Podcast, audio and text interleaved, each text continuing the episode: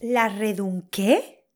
Si has decidido escuchar este episodio a pesar del título, eres de los míos, eres mi tipo de persona, porque a menos de que sepas el significado de redundancia, significa que eres una persona curiosa y quieres descubrir qué es la redundancia.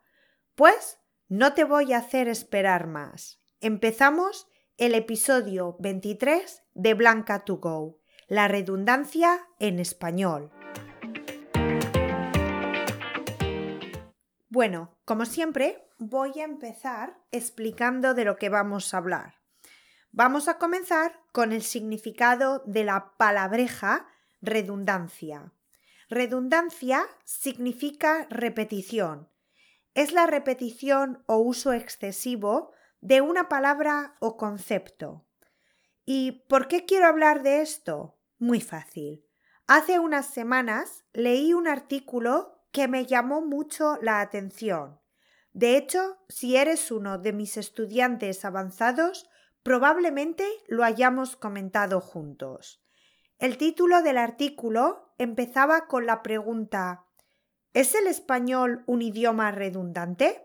Es decir, repetitivo. Primero, déjame decirte que aunque la redundancia, la repetición, tiene muy mala fama, muchas veces no es para tanto. Y de hecho, algunas repeticiones están tan aceptadas que ni los nativos nos damos cuenta de que realmente es una repetición.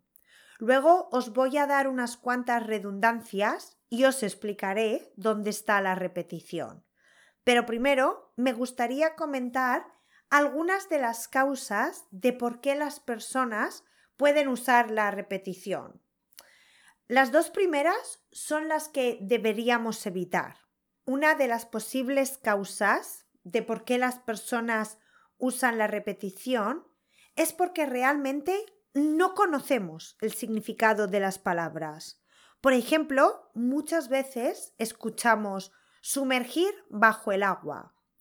No necesitamos decir bajo, ya que sumergir ya implica ese bajo. Sumergir en el agua sería suficiente. Dos de este tipo de redundancias que me molestan mucho personalmente son subir arriba y bajar abajo. Creo que es solo porque cuando era niña y las decía, una de mis tías siempre me decía, claro, no vas a subir abajo o no vas a bajar arriba. Ahora entiendo su punto, pero cuando me lo decía lo odiaba. Otra de las causas de la redundancia es la repetición a propósito, queremos llamar la atención de la audiencia y pensamos que con un discurso más largo lo vamos a conseguir. Aunque creo que muchas veces es lo contrario. Muchas personas pueden decir algo con muchas palabras. Estoy pensando en los políticos ahora mismo. Pero la verdadera habilidad, el verdadero arte, es decir mucho con pocas palabras. O eso creo yo. Hay una expresión en español que quiero comentar. Es la expresión valga la redundancia o válgame la redundancia. Es una expresión bastante común cuando queremos decir que sí, hemos hecho una repetición, pero lo sabemos y estamos contentos con ella. Y en cierta manera pedimos perdón por haber repetido algo en una frase corta. Hay redundancias tan comunes que se convierten en clichés que hemos escuchado tantas veces que es difícil evitarlas o eliminarlas. Por ejemplo, si digo un escritor que escribe novelas, valga la redundancia, porque obviamente si es escritor, escribe. Podríamos decir simplemente un escritor de novelas, ¿no? Otras razones para usar palabras que significan lo mismo no son incorrectas, ya que muchas veces podemos usarlas simplemente para enfatizar. Por ejemplo, lo he hecho con mis propias manos.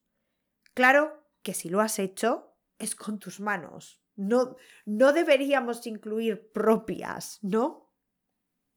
O también podemos usar las redundancias para aclarar algo. Hay redundancias gramaticales en el español. Por ejemplo, la frase le di un regalo a mi hermana. Le y mi hermana es una repetición, es lo mismo, ¿verdad? Otra redundancia gramatical del español es la redundancia del género, que se repite en cada una de las palabras de la frase. Por ejemplo, el niño alto. Todas las palabras repiten el género y el número. La verdad que me parece un tema súper interesante, el de la redundancia, ya que considero que es un fenómeno curioso, porque normalmente tendemos a economizar, a acortar todo en el idioma, pero este fenómeno hace todo lo contrario. ¿Qué piensas tú? Antes de ver algunas redundancias comunes en español y explicarlas, quiero que me digas tu opinión. ¿Qué te parecen las redundancias? ¿Habías sido consciente de este fenómeno? Y me encantaría saber si en tu país también las usáis. Déjame un comentario o escríbeme en mi Instagram en arroba Spanish. También recordaros que podéis conseguir la transcripción del episodio junto con el vocabulario, las expresiones y la actividad extra, que esta semana viene con redundancias extra que no voy a mencionar en el podcast, formando parte de la comunidad Blanca to Go, a la que podéis acceder visitando www.blancatogo.com Vale, pues ahora vamos a ver algunas redundancias. Voy a empezar con dos que ya he mencionado. Subir arriba. El verbo subir ya implica que va a ser hacia arriba. Subir abajo es imposible. Lo mismo con bajar abajo. El verbo bajar implica abajo. No necesitamos repetirlo. Otra redundancia es practicar una autopsia a un cadáver.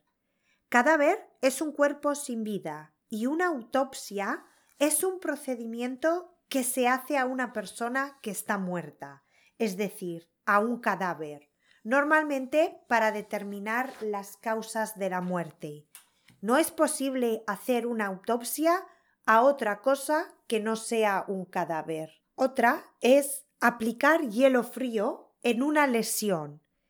Creo que todos estamos de acuerdo de que si es hielo, es frío, ¿no? Otra es repetir otra vez. Muy, muy común también, pero una repetición, ya que repetir significa hacer algo otra vez, ¿verdad? La siguiente redundancia es un testigo presencial. Si es un testigo de algo, es porque estaba presente cuando ocurrió. No necesitamos usar la palabra presencial. La siguiente es absolutamente gratis. Cuando algo es gratis, no cuesta dinero. Si no es absolutamente gratis, no es gratis. Deberíamos pagar. Y para terminar, una casualidad imprevista. Una casualidad es algo que no se puede prever por lo tanto, siempre va a ser imprevista. Pues eso son todas las redundancias, chicos. Si queréis más, sabéis que podéis conseguirlas formando parte de la comunidad en Blanca to Go. Pero eso es todo esta semana. Como siempre, espero que hayáis disfrutado el episodio y hayáis aprendido algo nuevo. A mí, como ya he dicho, me parece un tema muy interesante. Ahora espero vuestros comentarios y me despido enviándote un abrazo fuerte hasta la próxima semana.